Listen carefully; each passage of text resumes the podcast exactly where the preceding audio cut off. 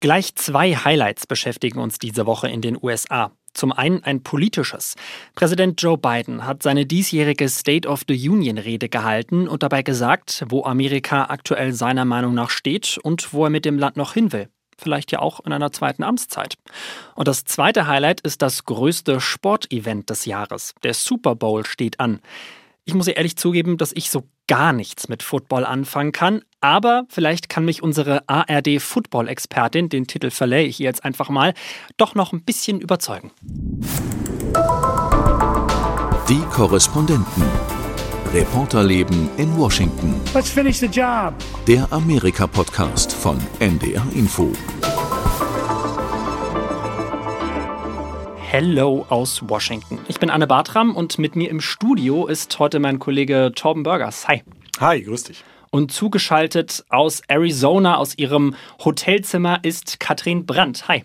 Es ist ein nicht sehr sauberes Hotelzimmer zwischen Flughafen und Autobahn, wollte ich jetzt nochmal schon mal gesagt haben. Aber sonst geht's prima. Ich habe irgendwie das Gefühl, wir landen immer dort. Letzte Woche war es ja äh, bei uns genauso beim Groundhog Day.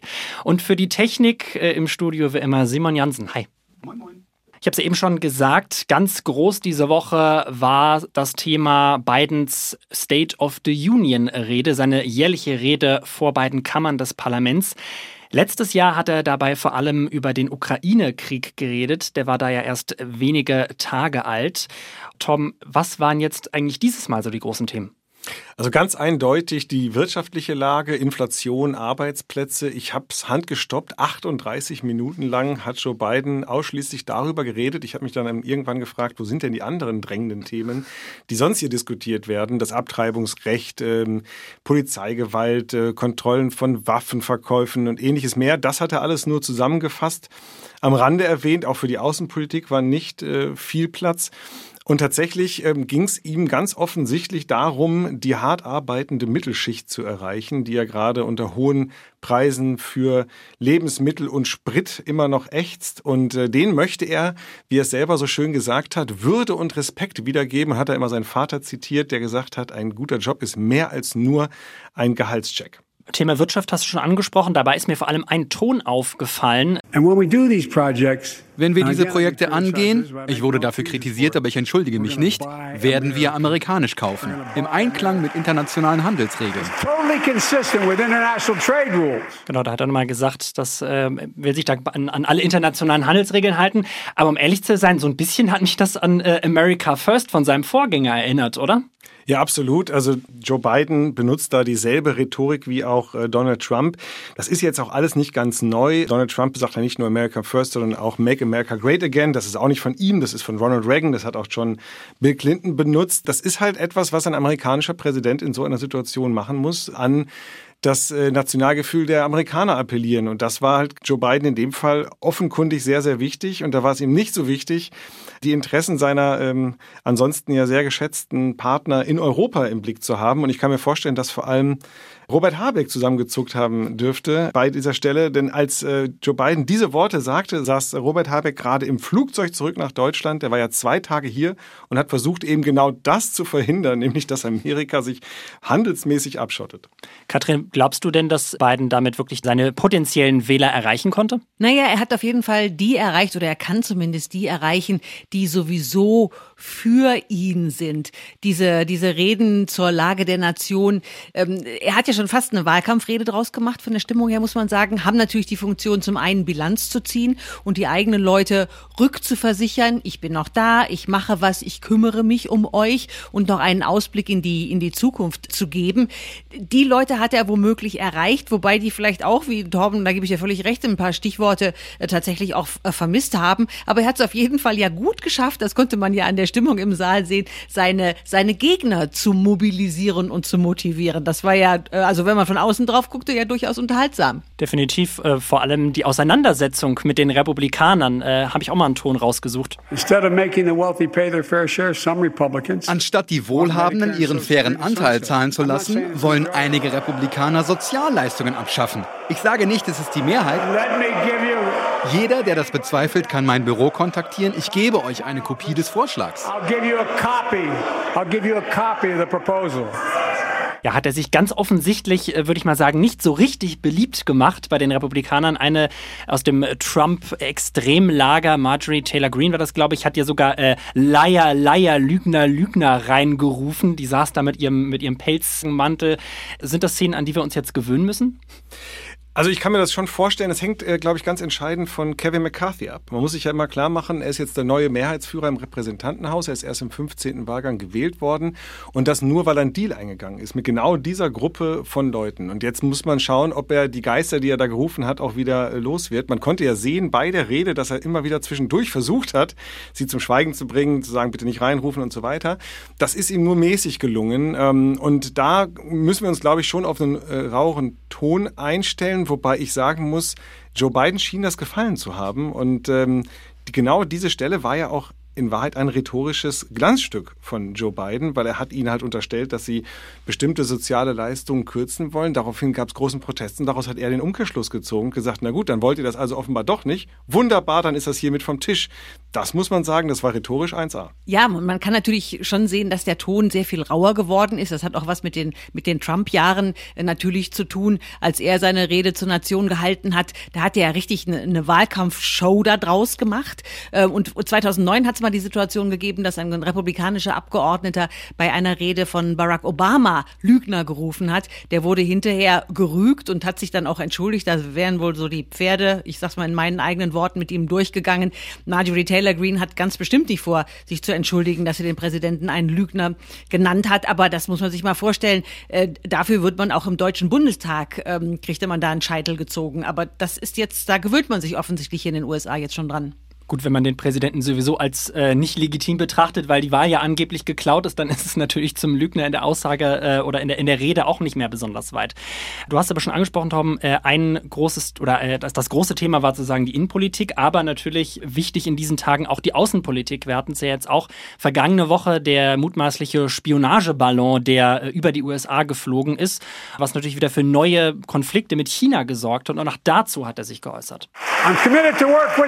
Ich bin entschlossen, mit China zusammenzuarbeiten, wo es unsere Interessen und die Welt voranbringt. Aber wir haben es letzte Woche deutlich gezeigt. Wenn China unser Land bedroht, werden wir handeln, um uns zu schützen. Und das haben wir getan.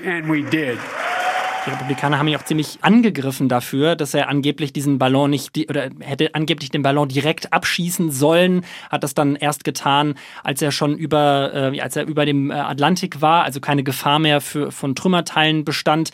Was würdet ihr sagen, warum hat er das jetzt quasi hier nochmal angesprochen? Was was war das Ziel?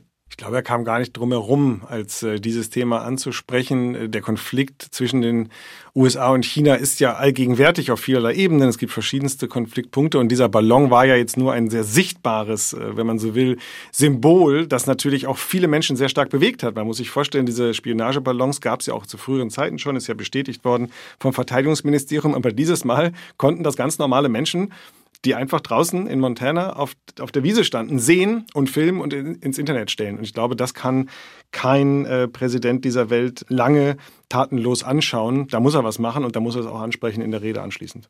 Ich habe vor allem bei Gesprächen mit Radiosendern in dieser Woche ganz oft die Frage bekommen, wäre denn dieses China-Thema nicht eigentlich eine Möglichkeit, wo die gespaltenen Republikaner und Demokraten vielleicht ein bisschen zusammenfinden können? Katrin, was würdest du sagen? Ja, also es hat in den vergangenen Jahren ja so eine Art ähm, äh, Auktion oder Überbietungswettbewerb bei den amerikanischen Präsidenten äh, gegeben, bei Trump und Biden auf jeden Fall. Wer ist toughest on China? Ne? Wer hat den härtesten Kurs gegenüber, äh, gegenüber China? Und in der Tat sind die sich ja relativ einig. Wenn ich mich richtig erinnere, haben sie auch einen Untersuchungsausschuss jetzt im neuen äh, Abgeordnetenhaus äh, einberufen, angelegt. Und der ist mit großer Mehrheit, also auch mit vielen Stimmen der Demokraten, Demokraten ins Leben gerufen worden. Also wie kann man verhindern, dass China die USA ausspioniert? Wie kann man verhindern, dass äh, China die USA im Wettbewerb abhängt? Wie kann man moderne äh, Technologien schaffen und Lieferketten schaffen, die belastbar sind, unabhängig von China? Das ist etwas, was Republikaner und Demokraten alle gemeinsam bewegt und wo sie sicherlich gemeinsam versuchen werden, eine Lösung zu finden. Aber so wie es dann wieder in den Wahlkampf geht, fällt das dann wieder alles auseinander. Es war tatsächlich auch mein Eindruck, weil äh, natürlich auch die Republikaner das wieder ganz geschickt genutzt haben, um eben mit diesen Vorwürfen. Trump hätte das, äh, hätte den Ballon sofort abgeschossen, hat ja, glaube ich, ähm, hat er selbst, meine ich, auch irgendwie veröffentlicht oder zumindest äh, seine Unterstützer. Also da hat man doch auch wieder gesehen, dass ähm, selbst bei diesem Thema, wo man eigentlich inhaltlich sich einigen könnte, doch wieder äh, das genutzt wurde für, für Wahlkampfzwecke. Ein ähm, zweites Thema noch außenpolitisch war natürlich der Ukraine-Krieg. Letztes Jahr ja das große Thema äh, bei der Rede. Äh, auch dazu hat er Folgendes gesagt. Zusammen haben wir getan, was Amerika am besten kann. Wir haben geführt. Wir haben die NATO geeint und eine globale Koalition geschaffen. Wir haben uns gegen Putins Aggression gestellt. Also hat da nochmal die, die Erfolge der USA im, im Ukraine-Krieg gewürdigt. Aber Torben, du hast es gesagt, letztes Jahr großes Thema, dieses Jahr nur relativ kurz. Würdest du sagen, das ist sowohl in der Politik als auch bei den Amerikanern spielt das gar nicht mehr so eine große Rolle? Oder, oder wie würdest du das einordnen? Das glaube ich nicht. Ich glaube, dass diese Rede schlichtweg einen anderen Sinn und Zweck verfolgt hat. Ähm, Joe Biden wollte sich in diesem Fall an das amerikanische Volk wenden und Katrin hat es zu Recht gesagt, auch mit Blick auf eine mögliche erneute Kandidatur im kommenden Jahr. Und da spielt die Innenpolitik einfach die überragende Rolle. Der Ukraine-Krieg ist für, glaube ich, viele Amerikaner relativ weit weg. Trotzdem steht ja die Mehrheit der amerikanischen Politiker, zumindest und zwar aus beiden Lagern, nach wie vor äh, zu den Waffenlieferungen und zwar so wie er es ausgedrückt hat auf unbestimmte Zeit. As long as it takes, hat er gesagt. Allerdings gibt es natürlich auch bei den Republikanern eine kleine Gruppe von Politikern, die sagt, wenn wir ins Präsidentenamt kämen, würden wir damit aufhören, die Ukraine zu unterstützen. Das ist aber nicht die Mehrheit und deswegen glaube ich, bleibt es dabei. Der offizielle Kurs ist Unterstützung für die Ukraine, aber das war nicht der Ort, um darauf näher einzugehen. Du hast schon angesprochen, die Wahlen nächstes Jahr rücken ja quasi auch immer näher und man kann ja so ein bisschen, oder das haben zumindest einige so interpretiert, diese Rede auch als, äh, als Wahlkampfempfehlung für sich selbst verstehen. Wenn man aber mal die Bevölkerung fragt, dann ist es nicht so eindeutig oder da sind viele nicht ganz so glücklich. Eigentlich äh, hat Biden oder die beiden Administrationen für die äh, im Moment mit der geringsten Arbeitslosenquote seit 50 Jahren zu tun. Das äh, hat er selber auch nochmal erwähnt. Hunderttausende neue Jobs sind äh, geschaffen worden. Die Inflation geht auch langsam zurück. Trotzdem ist er aber nicht besonders beliebt. In aktuellen Umfragen sagen sogar 62 Prozent, dass er insgesamt gar nicht so viel erreicht hat. Und ich habe auch heute mal auf dem Weg ins Studio die Leute hier auf der Straße gefragt, was sie denn davon halten, ob die Demokraten Biden denn nochmal nominieren sollten. I, I think, uh, you know, he's not perfect, but, er ist uh, nicht perfekt, aber er ist die beste Alternative. Uh, das klingt negativ, aber so sehe ich das. On the negative side, but that's that's where I stand on it. Wenn ansonsten jemand in Frage käme, der mehr Stärke, mehr Kreativität zeigt als er, im Moment fällt mir da niemand ein. Ich bin 85. Er wird über 80 sein am Ende seiner zweiten Amtszeit. Er sollte nicht nochmal antreten. Aber wenn er der akzeptabelste Demokrat ist, müssen wir nochmal mit einem alten Mann leben.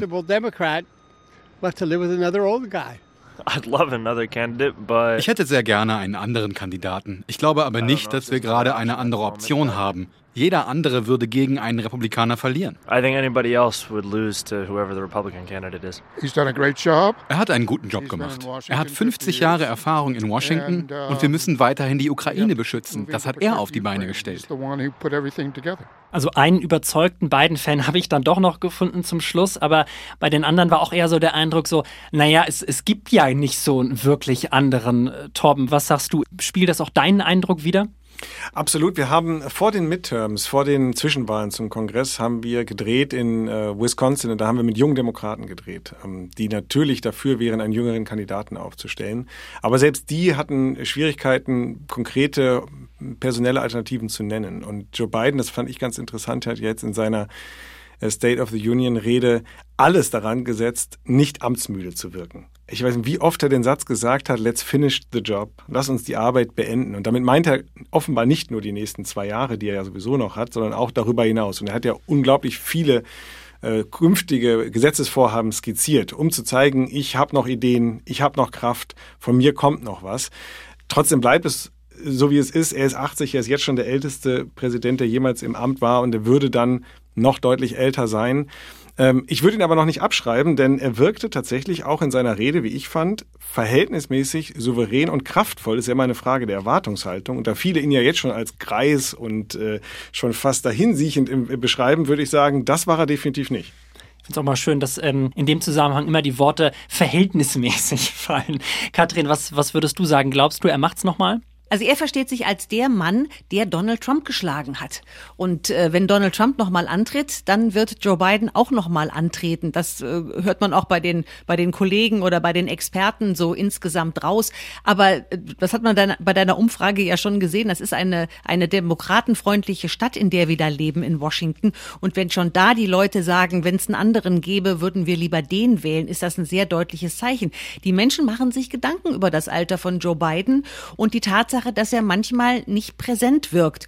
Äh, wir wissen, dass er äh, gestottert hat oder Stotterer immer noch ist und immer, immer noch äh, mit diesem Thema zu tun hat. Das mag die Erklärung für manche Passagen sein, in denen er sich verheddert, aber er, er wirkt mitunter nicht, als ob er wirklich auf den, auf dem Punkt und präsent da ist. Er trägt aber als Präsident eine ungeheure Verantwortung und es gibt große Zukunftsaufgaben, gerade wenn man so jetzt Themen sich anguckt wie künstliche Intelligenz und dieses Inflationsthema und die Welt Weltwirtschaft und Sachen. Da bräuchte man jemanden, der verlässlich und belastbar ist und äh, Joe Biden scheint dieser Mann nicht immer zu sein. Und das, äh, da machen sich die Menschen tatsächlich Sorgen, sogar die Gleichaltrigen. Bleibt auf jeden Fall spannend. Ähm, ja, spätestens nächstes Jahr werden wir dann sehen, ob wir nochmal die Wiederholung quasi der letzten Wahl sehen, zumindest bei den Kandidaten oder nicht. Wir gehen jetzt aber zum zweiten Thema und beziehungsweise das zweite Highlight der Woche, der Super Bowl. Die Kansas City Chiefs gegen die Philadelphia Eagles. Gespielt wird in Glendale, Arizona. Und da, wir haben schon gesagt, Katrin, bist du. Du begleitest den Super Bowl und vor allem auch das Drumherum. Und fangen wir mal mit dem, ähm, für mich als jetzt nicht so großen Football-Fan, äh, mit dem, mit dem Drumherum an. Dazu zählt ja, das ist ja für einige Nicht-Football-Fans fast schon wichtiger als der Super Bowl an sich. Zum Beispiel die Halbzeitshow. Da treten ja immer ganz große Stars auf. Dieses Mal ist es Rihanna. Und Katrin, du warst gerade eben auf der Pressekonferenz. Was können wir denn da erwarten?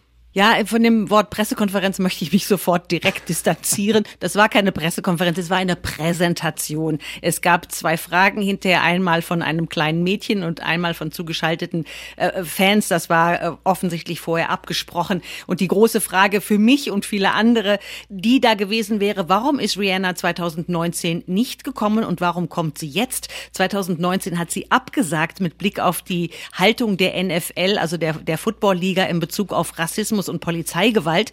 Wir erinnern uns, da gab es diesen Quarterback äh, Colin Kaepernick. Das Gesicht wird vielen äh, vor Augen sein. Äh, mit der hat äh, für, für Nike zeitweise Reklame gemacht mit diesem wahnsinnigen Afro, den er da getragen hat. Äh, der hat sich 2016 hingekniet, um gegen äh, Polizeigewalt und Rassismus zu protestieren, während der Hymne hingekniet, ist davor bitter bestraft worden, zum Beispiel von konservativen Politikern und zum Beispiel von der NFL. Er hat bis heute keinen Job. Rihanna hat damals aus Protest gesagt, nein, bei euch trete ich nicht auf. Jetzt tritt sie doch auf, vier Jahre später. Was ist in der Zwischenzeit passiert? Hat sie heute nicht beantwortet, ist sie auch nicht gefragt worden. Schade. Was ich bemerkenswert vorab schon fand, Fans haben ja auch ein Video produziert, äh, in dem sie auch einen Song von ihr nachgesungen haben. Und man hat gemerkt, okay, die Leute sollten vielleicht doch besser beim Footballspielen bleiben. Not really sure how I feel about it. Something in the way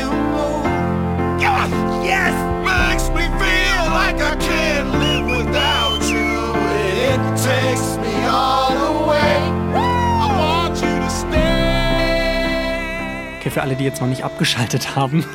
ähm, ah komm. es ist, es ist nicht, es ist nicht schön, aber es ist inbrünstig und das, der Titel von dem Video heißt, glaube ich, auch Rihanna Returns. Also es wird Zeit, dass sie selber wieder singt. Aber es, es lohnt sich wirklich anzugucken. Das waren Fans von 32, von den 32 Clubs. Wild zurechtgemacht mit Käsehüten, mit Fellmützen, mit Bauarbeiterhelmen, mit Kutten, mit Tätowierungen, mit Gesichtsbemalungen, wie die, so bunt wie die Football-Fan-Welt so ist. Das ist wirklich wirklich ein, ein, wirklich ein sehr charmantes Wir warten auf Rihanna-Video geworden. Wobei du hast mir auch vorab schon erzählt, äh, für dich im Stadion ist das äh, die Qualität des Gesangs eigentlich gar nicht so entscheidend, weil äh, letztes Jahr zum Beispiel war, war ja Eminem dabei und das klang dann im Stadion so.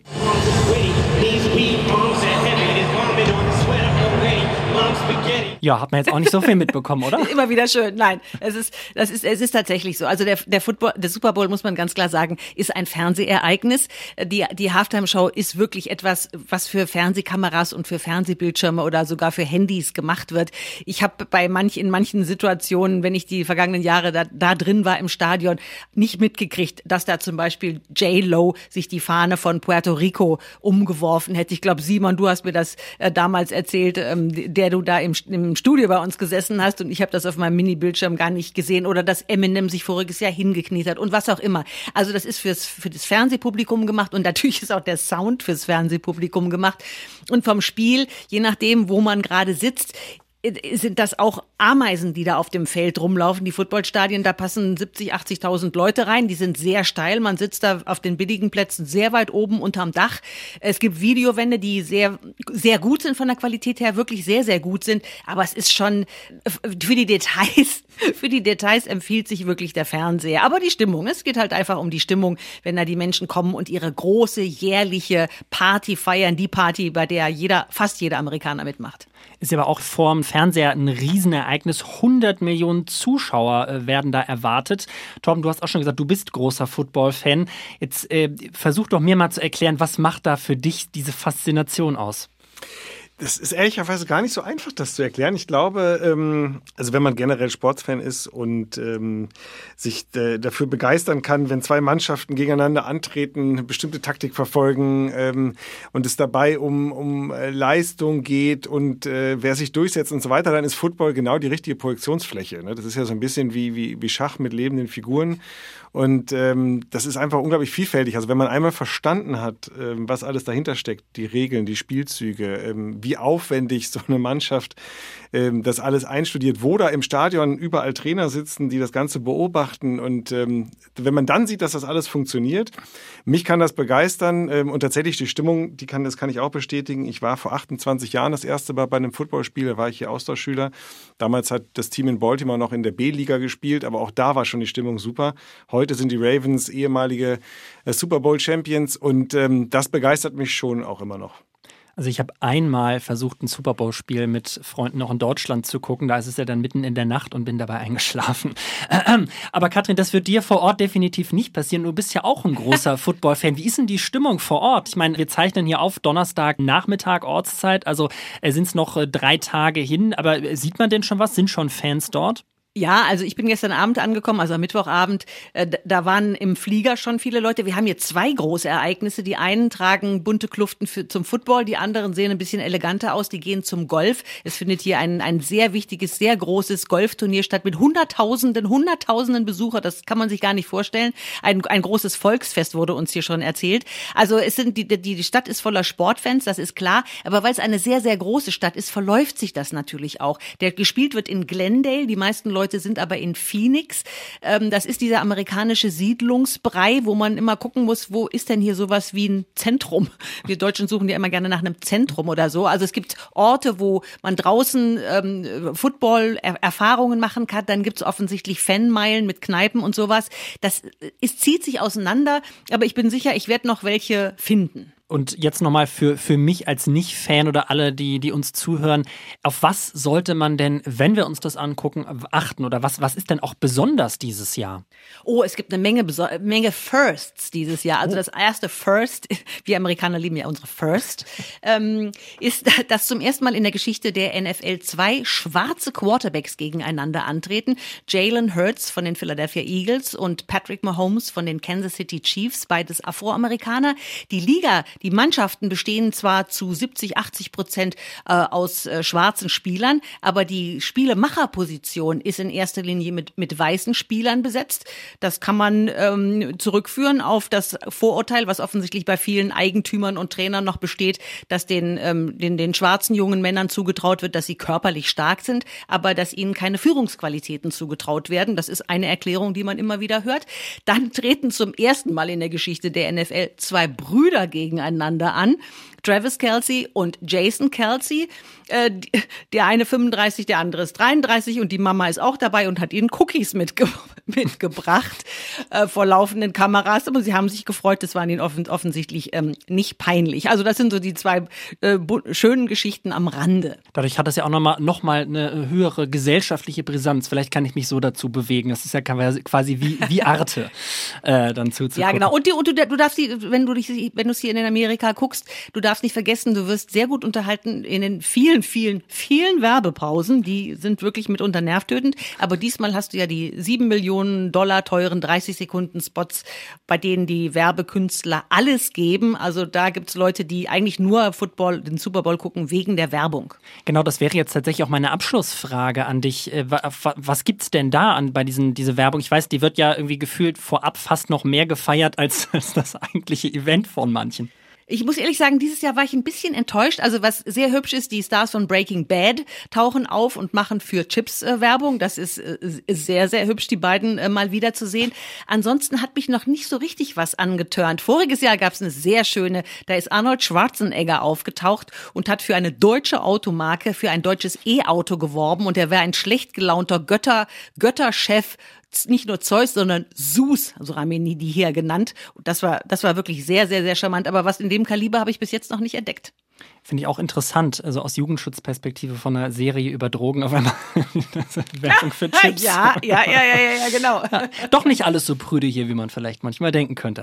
Mhm. Vielen Dank an dich, Katrin, vielen Dank an Torben und äh, vielen Dank natürlich auch an Simon in der Technik und natürlich auch an alle fürs Zuhören. Die ganze Folge zum Nachhören gibt's unter ndr.de slash die Korrespondenten oder in der ARD Audiothek, genau wie auch alle Folgen der anderen ARD Auslandspodcasts. Und ich sage Bye bye aus Washington. Die Korrespondenten. Reporterleben in Washington. Der Amerika-Podcast von NDR Info. Hallo, ich bin Corinna Hennig aus der NDR Info Wissenschaftsredaktion. In der neuesten Folge unseres Podcasts Synapsen geht es um ein Problem, das der Weltgesundheitsorganisation große Sorgen macht. Übergewicht und Adipositas. Allein in Deutschland sind zwei Drittel der Männer und die Hälfte aller Frauen übergewichtig. Und oft beginnt all das schon in der Kindheit. Die Forschung weiß mittlerweile ziemlich genau, dass massives Übergewicht für viele Folgeerkrankungen verantwortlich sein kann. Tatsächlich haben Adipositas-Forscher herausgefunden, dass Hormone eine wesentliche Rolle spielen.